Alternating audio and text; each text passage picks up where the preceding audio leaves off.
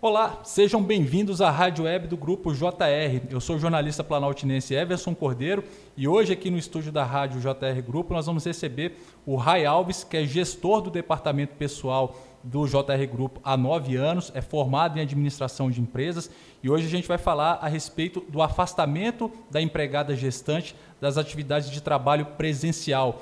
Existiam aí duas medidas provisórias, a MP 1045 e MP 1046 que trazia tudo como deveria funcionar em relação a esse nosso tema. Só que desde 25 de agosto, essas medidas perderam validade e aí o RAI vai contar um pouco desse contexto para que o empresário possa ficar bem informado a respeito dessa situação. RAI, é um detalhe muito importante para que os empresários né, possam ter domínio desse detalhe para poder realmente lidar com essa situação da forma melhor atualizada possível, né?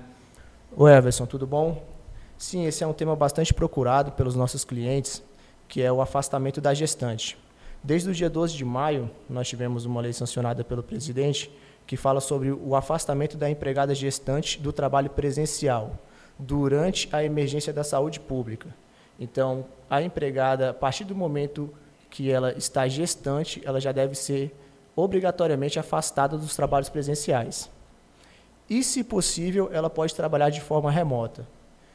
Aí todos perguntam: e se não for possível esse trabalho remoto? Ela, necess... ela tem que ficar necessariamente afastada, ela não pode trabalhar presencialmente e a sua remuneração será mantida. Então, isso acabou gerando custos para, para as empresas, onde a gestante tem que ficar afastada e a empresa mantém a sua remuneração e, ao mesmo tempo, ela tem que contratar uma pessoa para substituir essa gestante. Com certeza, isso é uma informação muito importante e tem que ficar bem claro, né, Rai? A gestante ela não pode trabalhar no período de gestação. Quando começa aquele ciclo de nove meses, né, já tem que ser criada uma condição de trabalho para ela, é o home office, o trabalho remoto, como você falou, né, para que seja respeitado todas essas determinações. E essa questão veio à tona, né, porque com o vencimento das duas medidas provisórias, né, não se fez uma, uma, uma situação para poder deixar todo um cenário atualizado, bem informado, e isso gerou muitas dúvidas para os empresários. Né? E esses empresários estão aí tentando buscar essas informações e como é que o empresário ele pode lidar, como é que ele pode buscar saber a respeito disso, né, para poder lidar com essa situação da melhor forma possível, Rai? Isso, nós tínhamos duas medidas provisórias que estavam vigentes, que foi lançada em 27 de abril, que era justamente para enfrentar esse período de emergência aí, que era a medida provisória 1045 e a medida provisória 1046. A medida provisória 1046, tra ela trazia a possibilidade do teletrabalho, da antecipação das férias, do, da antecipação de feriados, da utilização de banco de horas. Então, as empresas tinham a possibilidade de fazer essas adesões. Só que desde 25 de agosto essa medida já não está sendo mais utilizada. E a medida 1045, que tratava sobre a suspensão de contrato, a empresa tinha a possibilidade de suspender o contrato da empregada gestante e a empregada iria receber do governo um benefício emergencial. Então, durante esse período de suspensão, a empresa ficava isenta do pagamento do salário e a, em contrapartida a empregada recebia um benefício do governo. Só que essa medida também ela teve um prazo de validade de 120 dias e ela acabou no dia 25 de agosto. Igual toda medida provisória, ela tem uma validade de 60 dias e automaticamente ela é prorrogada por mais 60 dias. Dentro desse prazo, ela tem que passar por uma votação no Congresso. Foi o que aconteceu com essas medidas, elas não foram votadas e ela perdeu a vigência. Elas caducaram, como se chama.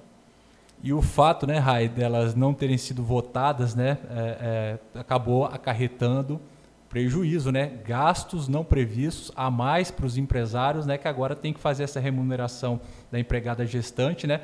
Por conta de uma situação que eles imaginavam que poderia ser votada, que seguiria aquele trâmite normal, e aí foram surpreendidos com essa situação, né? Exatamente. Os, os empresários ficaram aguardando essa votação e, como não ocorreu, nós não temos nenhuma medida que a gente possa enquadrar as gestantes. Isso acabou gerando um ônus para a empresa. É, além dela manter essa empregada gestante, manter a remuneração dessa empregada gestante, ela tem que contratar uma pessoa para substituir. E nós temos empresas que têm diversas empregadas gestantes, um quadro de seis, sete, oito gestantes. Então, acabou gerando um ônus muito grande e a gente ainda espera que tenha um projeto de lei, alguma coisa que ampare as empresas durante esse período de afastamento da gestante. Com certeza, é essa a expectativa, né? E para esses próximos tempos aí, é, é, imagino que deva estar tá acontecendo né, um diálogo dos empresários né, com o governo para poder agilizar essa situação o mais rápido possível. Pelo que você tem acompanhado, Rai, vai ter aí uma resposta positiva para o mundo empresarial nesse sentido, para realmente a situação ela ficar bem encaminhada, clara para esse próximos, esses próximos anos? Sim, existe sim proje um projeto de lei já tramitando, mas até então nada concreto, é apenas um projeto e a gente aguarda um posicionamento para ver se realmente é, esse projeto vai para frente. Tá aí informações muito importantes que o Rai Alves, gestor do departamento pessoal do grupo JR, trazendo aqui a respeito do afastamento da empregada gestante das atividades de trabalho presencial, com todo esse cenário que a gente contextualizou. Rai, quero te agradecer demais. Você vai passar aqui frequentemente aqui no estúdio da rádio do grupo JR para a gente atualizar sobre diversos temas importantes que são de interesse da classe empresarial, dos do, dos, dos, seres humanos normalmente, né? Porque são questões que às vezes a gente não se atenta e é muito importante, né? Ter esse detalhe sempre bem atualizado, bem informado e foi uma satisfação receber você aqui no estúdio da Rádio Web do Grupo JR. Grande abraço e até a próxima. Eu que agradeço, Everson. Obrigado, foi um prazer estar aqui com vocês.